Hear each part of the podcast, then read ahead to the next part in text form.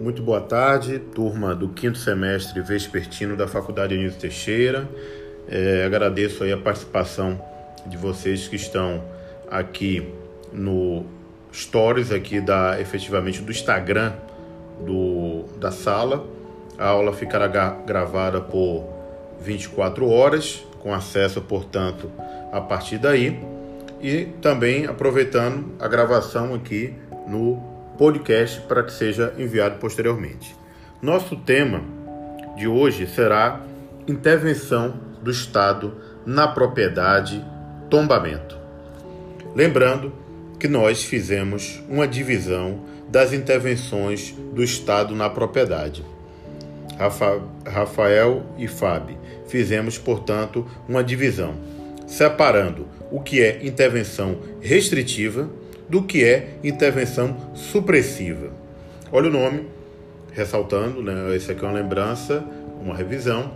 Supressiva, o Estado, ou quem lhe faça às vezes, retira a propriedade do particular.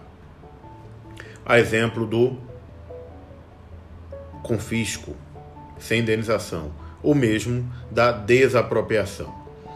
Por outro lado, nós temos as intervenções restritivas, em que o proprietário Isis continuará dono do bem. Todavia, ele vai ter limitações, restrições é, ao uso desta propriedade. E neste capítulo de hoje, vamos abordar o tombamento. O tombamento. E o tombamento, ele está previsto é, na Constituição como um instrumento de proteção aos aspectos históricos, culturais, artísticos, paisagísticos do povo brasileiro. Então pertence ao patrimônio brasileiro tudo isso. Mas aquela pessoa que é proprietária de um bem, que é objeto de um tombamento, continua dona daquele bem. Todavia, ela não pode fazer o que bem entender mais com aquela propriedade. Então, por isso que a, a intervenção, como é o tombamento, é uma intervenção meramente restritiva. Então, nós temos aqui o artigo 24 da Constituição, que diz: 24 da Constituição. Compete à União, aos Estados e ao Distrito Federal legislar concorrentemente. E aí, inciso 7 proteção ao patrimônio histórico, cultural, artístico, turístico e paisagístico. Isto aqui na Constituição é o que se delineia como objeto do tombamento, objetivo do tombamento. O que é que será tombado e por qual finalidade? Finalidade é exatamente proteger o patrimônio histórico, cultural, artístico, turístico e paisagístico do país. E nós temos, portanto, que nessa legislação concorrente a União vai estabelecer as normas gerais que deverão, seguida, deverão ser seguidas por estados e municípios. Muito bem. E para regular o tema tombamento, nós temos aqui, gente, olha aqui, o Decreto-Lei 25 de 1900 e 37. Decreto-Lei 25 de 1937. E ele diz aqui: constitui, artigo 1, puderem acompanhar, está aí no portal, artigo 1, portanto, deste decreto-lei 25/37. Constitui patrimônio histórico e artístico nacional o conjunto de bens móveis e imóveis. Não são apenas imóveis, móveis e imóveis, e digo mais, materiais e imateriais, materiais e imateriais, existentes no país e cuja conservação seja de interesse público.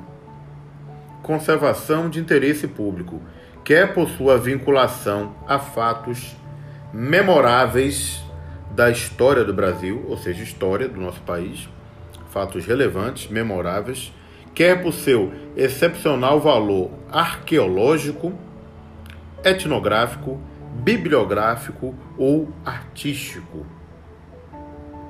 E claro, a Constituição ainda coloca aqui o aspecto paisagístico, né? É, vistas que são relevantes para a cultura, para o turismo, para a geração de emprego e renda, como um bem da sociedade ter acesso àquilo efetivamente, ter acesso à vista, ao, ao ponto turístico. Os bens a que se refere a este artigo só serão, ou seja, apenas serão considerados partes integrantes do patrimônio histórico artístico nacional depois de escritos de maneira organizada no livro do tombo.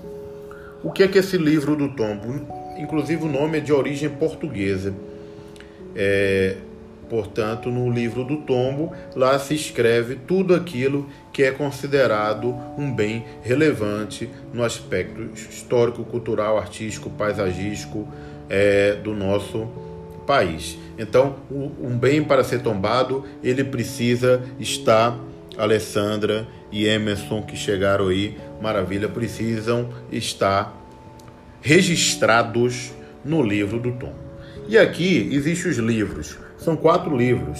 Artigo 1 do decreto referido, Driel. Nós temos o livro do tombo arqueológico, do tombo histórico, belas artes e artes aplicadas. Aplicadas. Então nós temos aí vitrais, painéis, esculturas, quadros.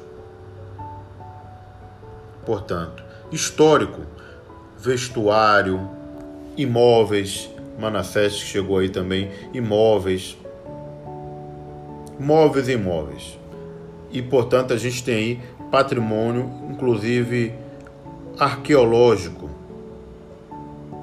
pesquisas de fósseis arqueológicos, regiões como tem na Chapada Diamantina também, que tem sítios arqueológicos por lá, assim como lá em várias cidades do nosso Brasil e da Bahia existe um patrimônio também é, é, turístico, né? Turístico, portanto, que é objeto do tombamento. Então, gente, um bem para ser tombado, ele precisa preencher esses requisitos todos e está registrado no livro do tombo. É isso que a gente vai falar agora, como é que é essa dinâmica. Então a gente já sabe o que é tombamento em linhas gerais, que compete ao poder público proteger esses bens. Os particulares continuam donos desses bens, todavia tem limitações à utilização dessa propriedade que tem esses requisitos relevantes para o interesse público. E quando esses requisitos são preenchidos, é, o bem é registrado no respectivo livro do tombo, tá certo? Muito bem. Tá aí, tô vendo a, a ilustre presença do professor Arnaldo Bastos. Muito bem, tá aí. Também passando, tá tendo muito trabalho. Todo mundo que advoga para a parte empresarial tá tendo muito trabalho nesse período aí do coronavírus, em razão de uma série de mudanças legislativas em face de medidas provisórias no aspecto é, empresarial e tributário. Né? Então, é uma luta. Estamos trabalhando, Arnaldo, mais do que no expediente se não tivesse o coronavírus, né? tanto no escritório quanto na, na faculdade, em razão de toda a dinâmica que muda aí, portanto. Maravilha. Então nós temos aqui, gente, como é que se dá o procedimento do tombamento. É,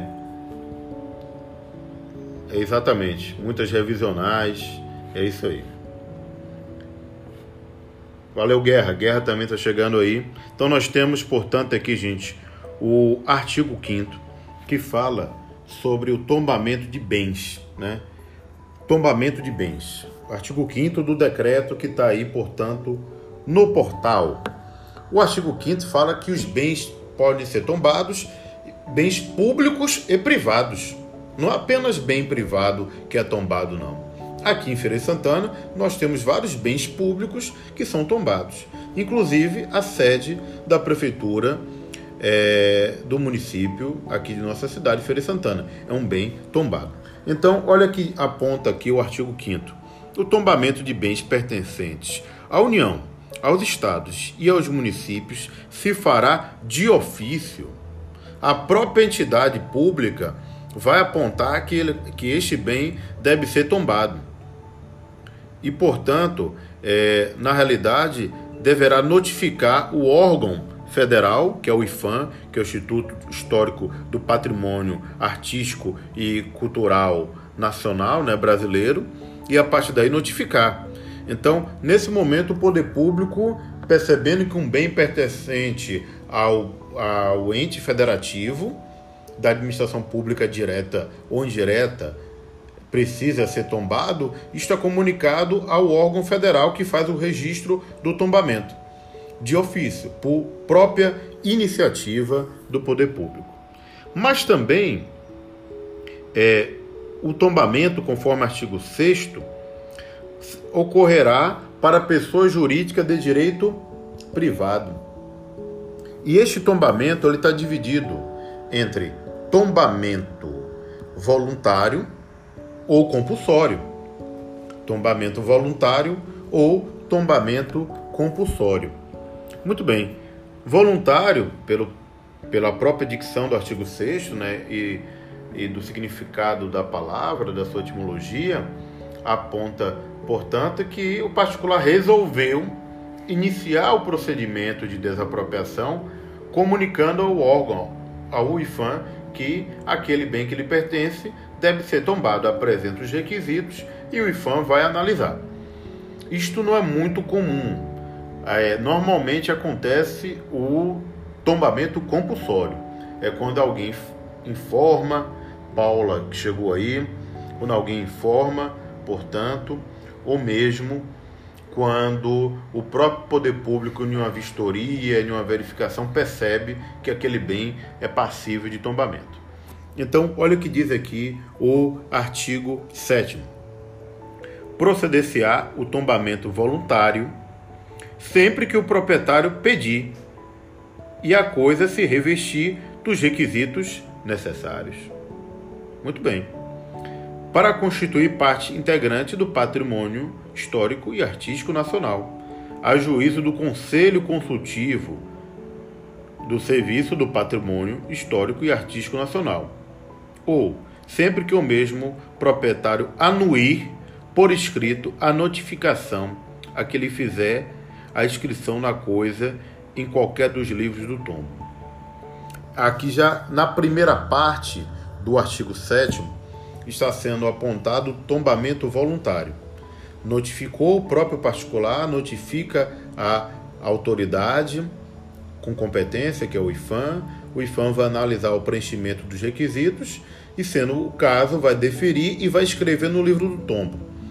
A segunda parte a segunda parte, na realidade, nós teremos a notificação daquele proprietário.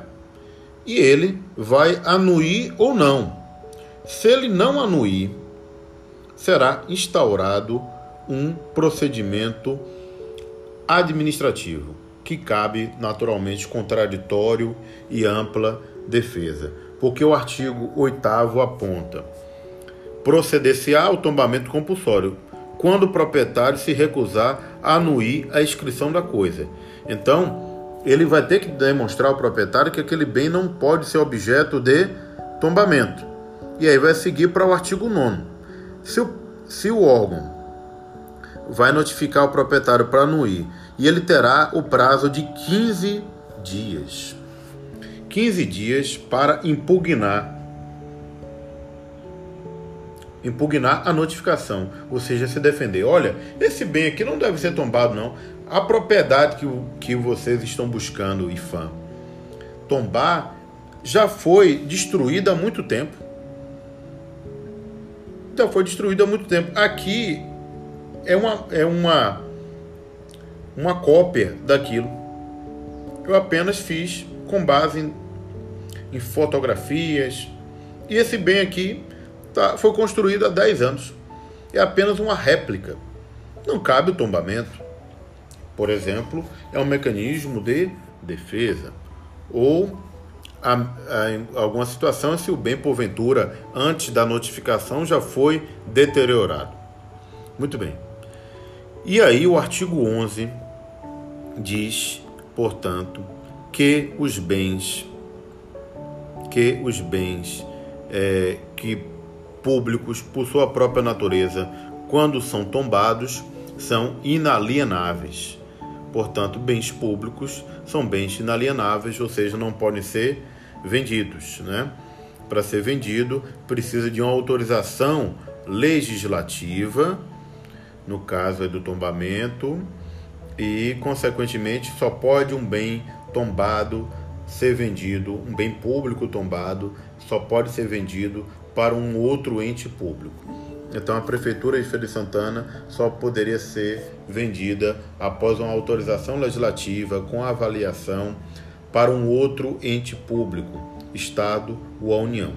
Jamais para um ente privado que não faz parte da administração pública. E, portanto, quando o proprietário é notificado, no prazo de defesa, ele já não pode mais destruir, mutilar, vender aquela propriedade. A partir daquele momento da notificação, o bem fica já protegido. Já fica protegido com uma forma, portanto, destinada a assegurar a sua função. Muito bem. É... O artigo 13, quando o tombamento é aceito, no caso do tombamento voluntário que o particular propôs, ou no compulsório, que este tombamento é, portanto, ultimado, né, finalizado o processo administrativo, este bem será objeto de registro de imóveis, quando um bem é, portanto, Lidiane, um bem imóvel. Então nós temos aqui a dicção do Bruna também chegou depois aí, Paula já tinha falado. Então nós temos aqui a dicção do artigo 13, portanto, né, que aponta que quando é um bem imóvel, isso deve ser levado a registro perante a matrícula do imóvel. Para que aquelas pessoas que compram um imóvel, é, elas precisam fazer a transferência no cartório respectivo né, de imóveis. E esta transferência, quando alguém vai comprar um imóvel, tem que pegar a certidão de inteiro teor. Essa certidão de inteiro teor vai dizer, inclusive, se aquele bem é um bem objeto de tombamento. Um bem objeto de tombamento. Por isso, a verbação junto à matrícula do imóvel. E aí, gente, olha, é importante destacar algumas restrições que acontecem a um bem que foi objeto de um tombamento. Nós temos aqui os artigos 14, 17, 18, tá certo? Que estão, portanto, no material, artigos 14, 17 e 18, que estão no material, no portal, e eu vou falar um pouquinho deles aqui. Muito bem, o artigo 14 diz que a coisa tombada não deve sair do país. Só pode sair do país, e claro, aqui a gente está falando de um bem móvel, né? Só pode sair do país se for destinado a alguma exposição. Ah, vai para o Museu de Berlim, vai para o Museu de Nova York. Então, aquele bem tem que sair e retornar para o país ele não pode sair para ser comercializado no estrangeiro. É apenas para exposições em galerias, museus, portanto, nesse sentido, tá bom? É, o artigo 17 diz também que após o tombamento, os bens, portanto, que estão objeto de registro ou mesmo já notificados no prazo ainda de defesa, esses bens não podem ser destruídos, demolidos, mutilados, reformados. Não pode ser feito nenhum procedimento. A não ser que tenha autorização, com a apresentação de um projeto para o IFAM, e o IFAM vai dizer: olha, o limite é esse, pode fazer dessa forma e tudo mais. notadamente no sentido de manter o bem, de proteger o bem, evitar que seja destruído, esse tipo de situação. Então são manutenções nesse sentido. Então não pode destruir, portanto não pode mutilar aquele bem. Uma outra restrição também que é importante para a gente destacar no aspecto do tombamento é o, é o direito de vizinhança. Um bem tombado, um bem tombado, ele não pode ser acobertado por outros prédios. É para ele ser o destaque. Então, na realidade, o direito de vizinhança vai ter que proteger aquele bem. Então, digamos que tem uma estátua relevante, um prédio histórico, aí vem um prédio na frente, constrói e tapa completamente a visão e o acesso às pessoas daquele bem tombado. Isso não pode. Tá? Assim como colocar cartazes que é, vão danificar ou tampar a estrutura que ali é apontada. Então, esse direito de vizinhança, anúncios, cartazes, tem que ser mantida a visibilidade. Isso está onde? Artigo 18. Artigo 18 do decreto que, portanto, está aí no portal. Aí vocês vão dizer, professor, olha o artigo 19 aqui. E se a pessoa não tiver condição econômica de manter o bem objeto de tombamento? Que, é que ele tem que fazer?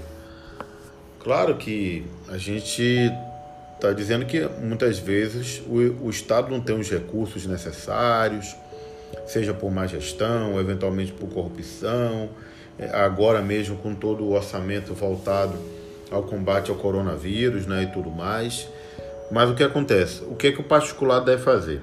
Ele tem que notificar o IFAM, na dicção do artigo 19, que não tem condição econômica para manter o bem.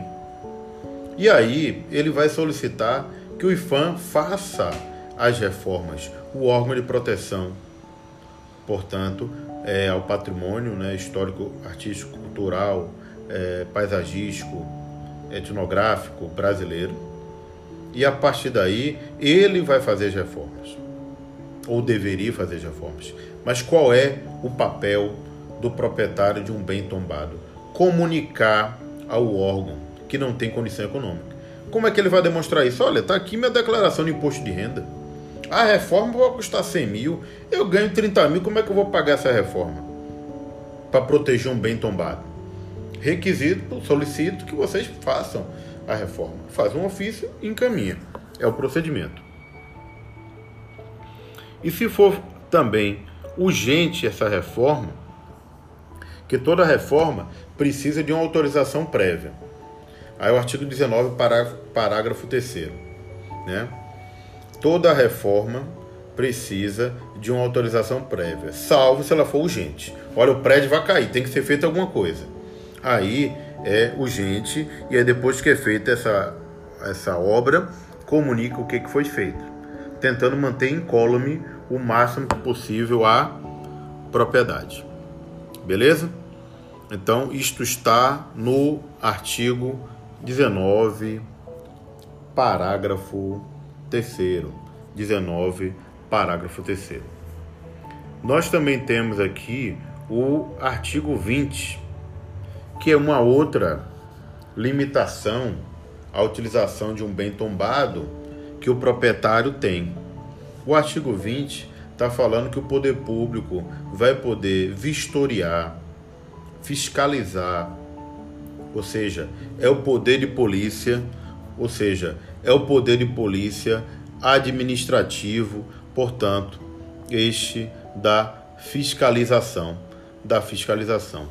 Esse poder de polícia administrativo da fiscalização representa, portanto, uma forma de é, fiscalizar né? se aquela propriedade está sendo mutilada, dilapidada, se está sendo feita alguma reforma sem autorização. Então, o que o órgão precisa é comunicar que vai fazer a vistoria e o particular não vai poder embaraçar, prejudicar as atividades da vistoria aí, portanto.